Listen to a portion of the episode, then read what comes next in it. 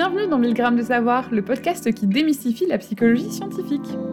Si 1000 grammes ne rentre pas dans le programme, pourquoi pas une dose de sang le temps d'un instant? L'épisode d'aujourd'hui a été réalisé par Julie Terrache et vous est conté par Sarah Levaux. La comparaison sociale. Nous y sommes confrontés dans toutes les sphères de notre vie quotidienne, sans forcément toujours le savoir et en avoir conscience. Vous êtes très certainement déjà étonné à vous comparer à votre collègue à la productivité inarrêtable, à la beauté quasi parfaite du mannequin de mode sur la publicité placardée à votre arrêt de métro, ou à la popularité que telle ou telle personne de votre entourage peut avoir. Ou encore aux différents échecs personnels ou professionnels de personnes autour de vous. Bref, des situations où l'on se met à penser d'une façon ou d'une autre qu'une tierce personne semble mieux réussir et avoir plus que nous, ou au contraire semble être un peu moins bien lotie, nous en rencontrons tous les jours. Cela fait bien longtemps que ce phénomène intéresse la recherche en psychologie sociale et il a d'ailleurs été théorisé en 1954 par Léon Festinger, figure influente de la discipline. Dans sa théorie, il définit la comparaison sociale comme un processus de réflexion sur une information concernant une ou plusieurs autres personnes en relation avec soi-même.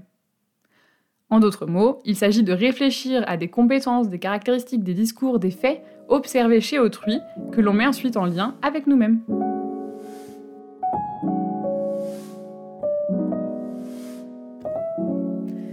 Mais alors, qu'est-ce qui nous motive à nous comparer?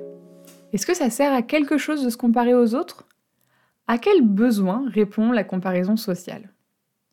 Tout d'abord, la comparaison sociale peut répondre au besoin dit d'évaluation, c'est-à-dire le besoin des individus de s'auto-évaluer correctement. Pour ça, la comparaison va servir à récupérer des informations objectives chez autrui pour pouvoir se positionner par rapport aux autres et ainsi s'évaluer soi-même. Par exemple, demander à un ou une camarade de l'université les notes et commentaires reçus pour son examen, afin de situer notre propre performance dans cette matière. Ensuite, la comparaison peut servir au besoin dit de rehaussement. Ce besoin est fondamental et concerne notre motivation à maintenir une image de soi positive. On va alors chercher des comparaisons aux autres qui nous mettent en valeur pour nous aider à maintenir cette image gratifiante de nous-mêmes. En contexte, ce sera aller regarder les CV de collègues légèrement moins qualifiés que nous, pour se réconforter dans notre compétence. Ou encore regarder les pages Instagram et Twitter de nos amis qui sont moins suivis que les nôtres pour s'assurer de notre popularité. Ou même comparer la qualité gustative des préparations amenées à un apéritif dînatoire pour se rassurer sur nos talents de chef. ces stratégies peuvent paraître un peu sournoises, c'est vrai, mais nous sommes très souvent amenés à les utiliser car elles permettent des gains, certes temporaires, mais efficaces pour l'estime de soi. Et puis bon, on va pas se mentir, la tarte de Martin était quand même pas dingue, non? Enfin, la comparaison peut répondre à un besoin dit d'amélioration, où nous allons nous comparer aux autres pour nous inspirer et nous améliorer. Dans ce cas, nous allons nous comparer aux méthodes de travail de personnes que l'on admire ou que l'on considère efficientes, par exemple, pour essayer d'arriver à leur niveau de réussite. Ou alors, on pourra se comparer aux qualités humaines d'une ou d'un ami proche, avec l'idée de faire évoluer notre façon d'être dans cette direction en travaillant à devenir plus empathique, honnête ou sociable. L'idée étant de se comparer pour tendre à une meilleure version de nous-mêmes.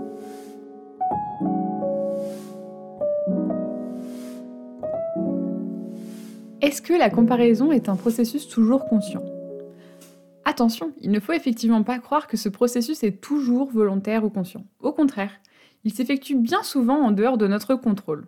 En effet, la comparaison sociale peut se déclencher de façon tout à fait automatique, c'est-à-dire sans que l'on en ait forcément conscience sur le moment même.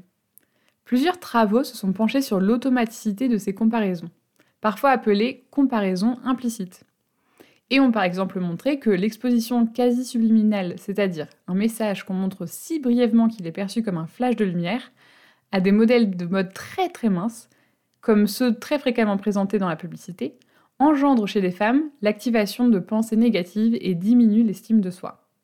Autrement dit, présenter des photos de modèles minces à une vitesse tellement rapide que les participantes n'ont même pas le temps de réaliser qu'elles les ont vues suffit à générer des pensées néfastes pour l'image de soi.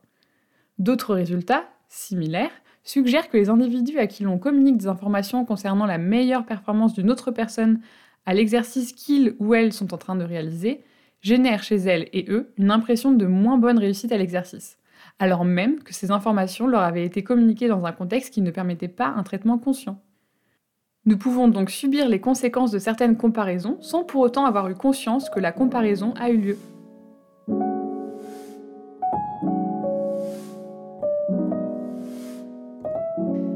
Les conséquences de ces comparaisons aux autres.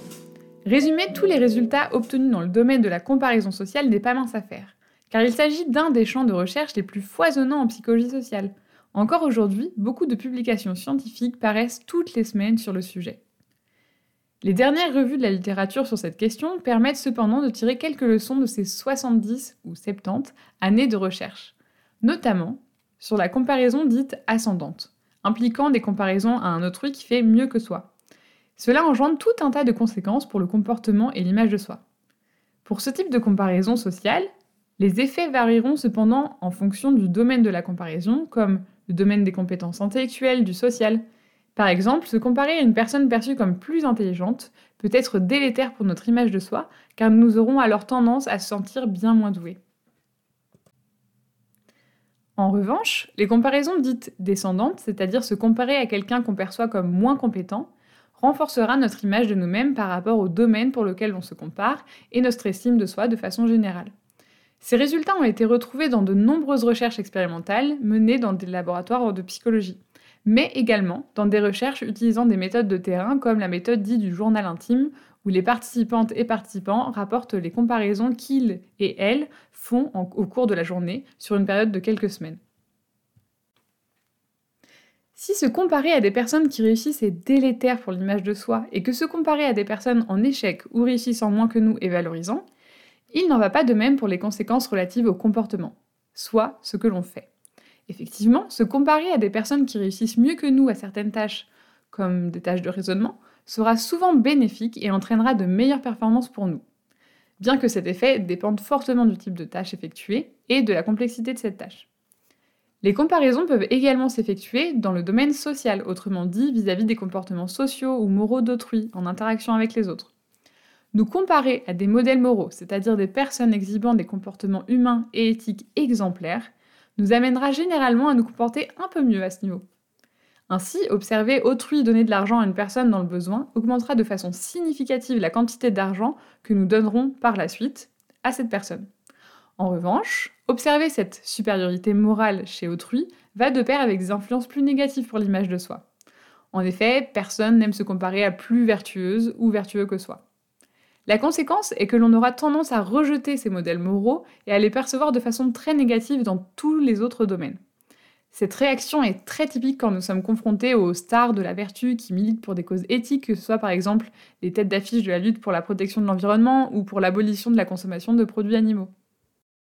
En résumé, la comparaison sociale est un phénomène très présent au quotidien, qui est porteur d'effets bénéfiques comme néfastes.